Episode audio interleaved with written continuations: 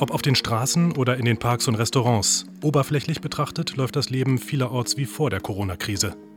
Doch der Kampf gegen das Virus ist noch lange nicht gewonnen. Ob steigende Infektionsraten in den USA oder Ausbrüche in Nordrhein-Westfalen, viele Beispiele in der jüngsten Vergangenheit haben gezeigt, wie gefährlich Covid-19 ist. Ein schnelles Allheilmittel gegen Corona wird es wahrscheinlich nicht geben. Die Impfstoffentwicklung dauert. Hoffnung macht aber die Forschung an therapeutischen Medikamenten. Können wir das Virus damit in den Griff bekommen? Im Idealfall werden die sogar so sein, dass sie das Virus im Körper komplett ausrotten können. Die VFA Tonspur, ein Podcast des Verbands Forschender Pharmaunternehmen.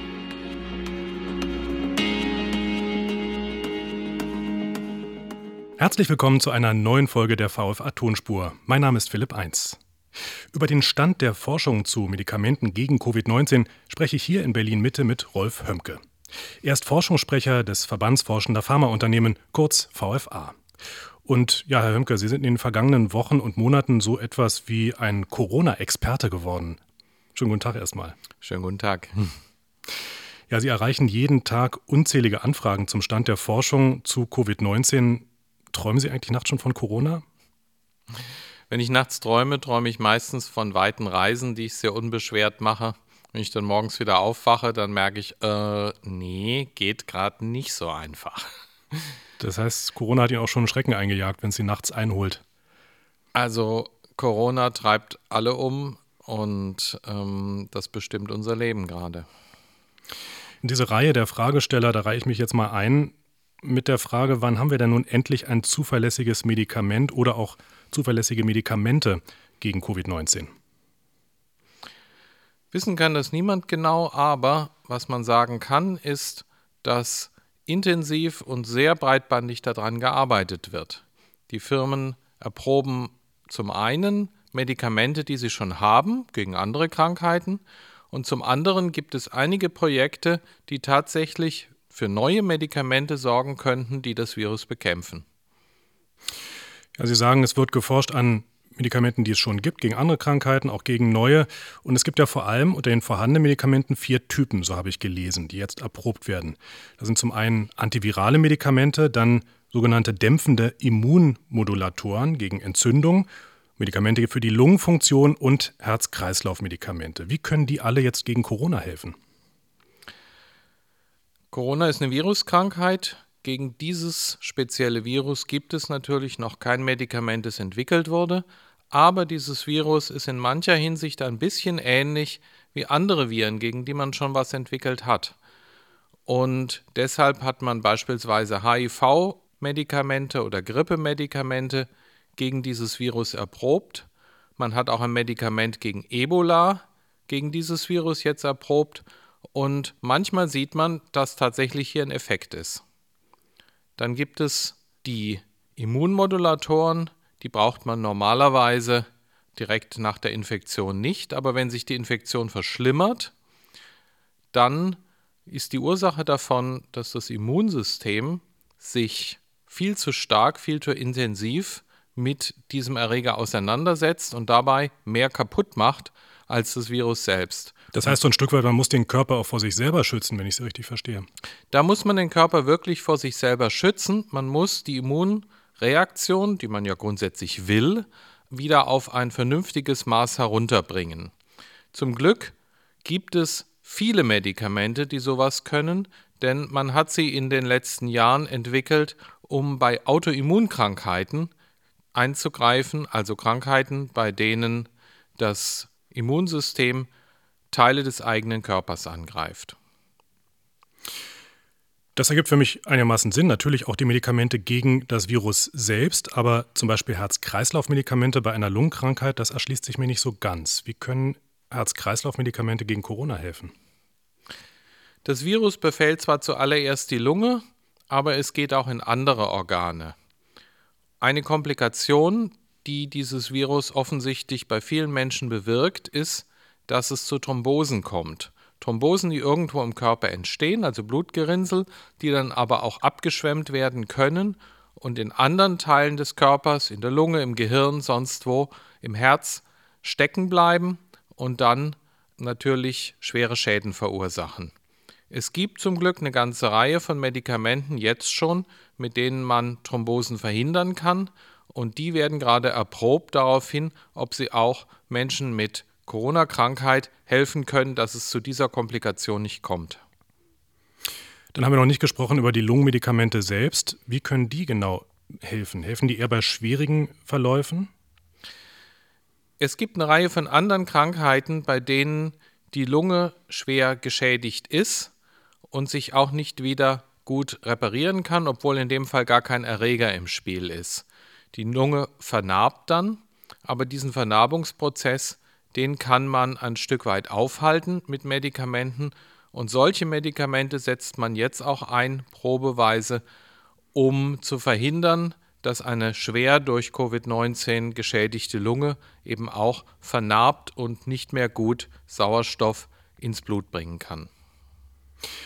Welche von diesen ganzen Medikamenten, die jetzt erprobt und erforscht werden, haben denn sozusagen die Nase vorn? Also welche könnten sich wirklich durchsetzen oder ist es eher ein Cocktail aus verschiedenen äh, äh, Medikamenten, die dann zum Erfolg führen? Also wichtig ist, es ist nicht einfach so, dass man ein Medikament hat und das ist dann geeignet für alle Stadien dieser Krankheit. Man muss unterscheiden zwischen der Situation von jemandem, der frisch infiziert ist, aber noch keine schweren Symptome hat, oder jemanden, der eben stationär behandelt wird, aber noch nicht beatmet werden muss, oder jemand, der eben beatmet werden muss. So, je nachdem kann ein Medikament genau das Richtige sein oder in dem Moment das Falsche. Das heißt, wenn ein Medikament gefunden wird, das in einer bestimmten Situation hilft, ist es gut dafür, aber nicht für alle anderen. Das mal voraus.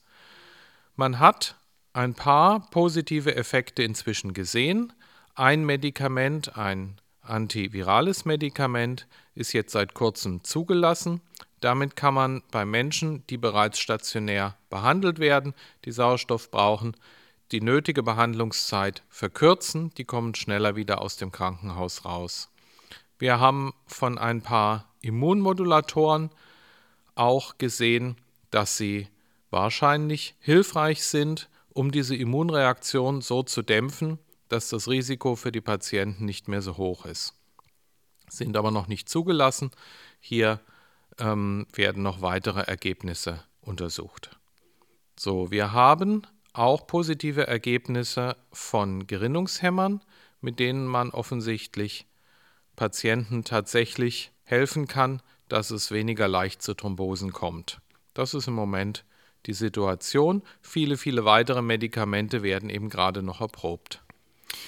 Bei HIV-Medikamenten ist der Stand der Forschung so, dass die Virenlast im Körper eines Infizierten so gering gehalten wird, dass äh, letztendlich HIV oder AIDS gar nicht wirklich ausbricht. Das wäre ja eigentlich auch wünschenswert bei einer Corona-Infektion. Wird es dazu auch kommen? Wird es so etwas geben in naher Zukunft? Das ist etwas, was man möglicherweise schaffen kann mit anderen Medikamenten, neuen Medikamenten, die man dafür entwickeln muss. Im Idealfall werden die sogar so sein, dass sie das Virus im Körper komplett ausrotten können. Der Ausgangspunkt für die meisten solchen Projekte, die jetzt auch angelaufen sind, sind Antikörper. Antikörper, die ja jeder Mensch selber bildet, wenn er eine Infektion durchmacht. Wenn es gelingt, dass das Virus wieder aus dem Körper verjagt wird, dann spielen die Antikörper, die dieser Mensch gebildet hat, eine zentrale Rolle dabei.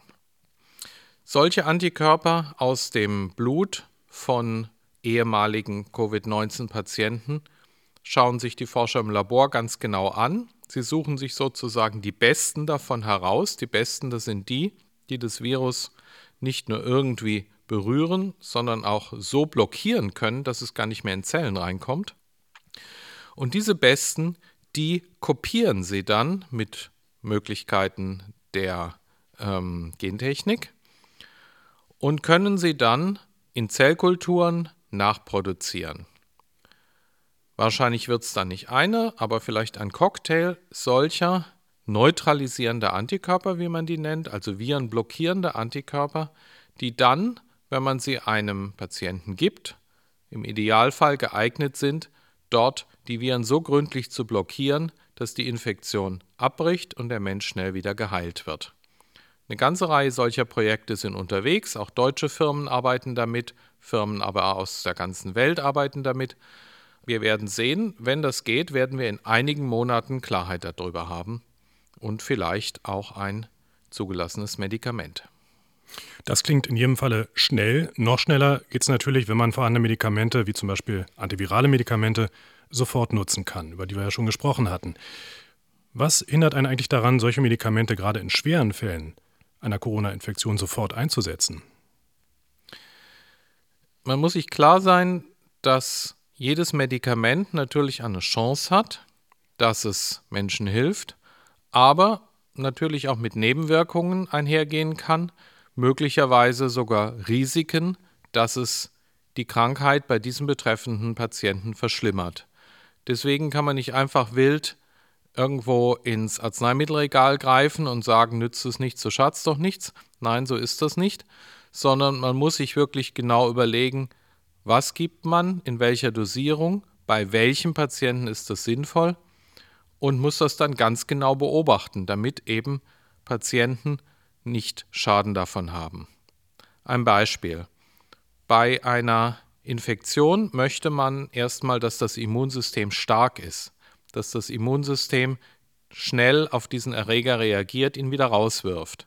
Das heißt, in der Anfangsphase einer Corona-Infektion vertrauen Sie entweder auf das Immunsystem oder Sie versuchen es sogar noch zu stärken, die Prozesse zu beschleunigen. Sie würden dann also Medikamente einsetzen, die die Virusabwehr im Körper aktivieren. Wenn aber das Immunsystem gerade dabei ist, überzuschießen, zu intensiv zu reagieren, dann wären das die falschesten Medikamente, die Sie geben können. Dann müssen Sie im Gegenteil ein Medikament geben, das das Immunsystem eben ein Stück runterbremst. Und das alles kann man nur geordnet in klinischen Studien klären und die Medikamente nicht einfach direkt in jedem Krankenhaus einsetzen, ehe solche Dinge geklärt sind. Ich merke schon, ohne gründliche Forschung läuft hier nichts. Und genau da sind Sie auch dran als forschende Pharmaunternehmen. Und zwar weltweit. Weltweit kooperieren Kliniken dabei, eben ein Mittel gegen Covid-19 zu finden oder auch mehrere. Was ist an dieser weltweiten Kooperation vorteilhaft?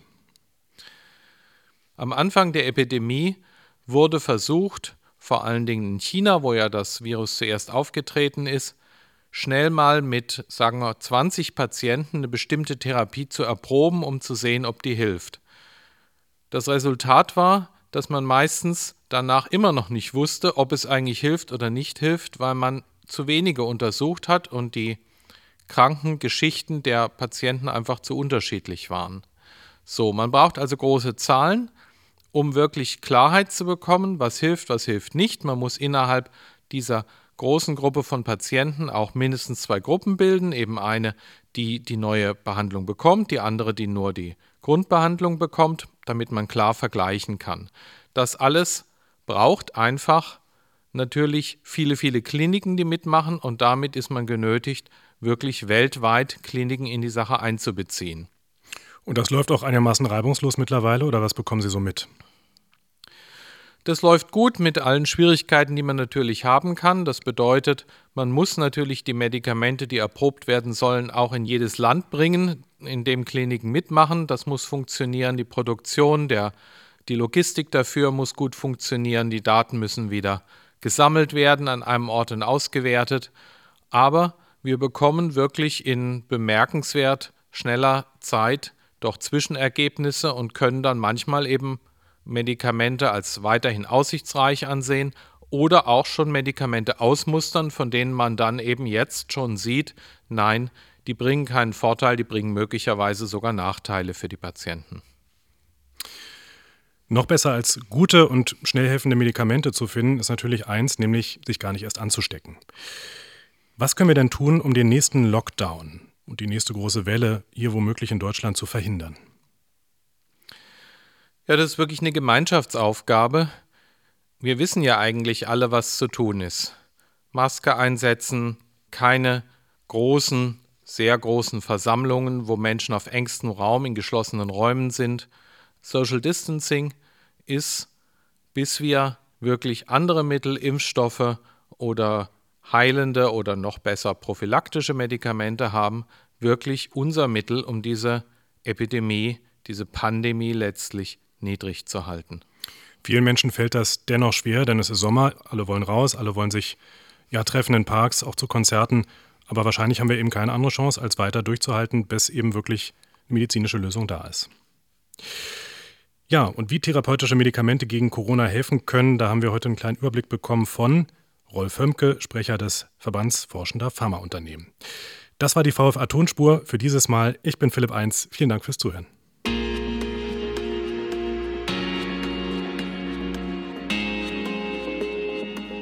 Die VFA Tonspur, ein Podcast des Verbands Forschender Pharmaunternehmen.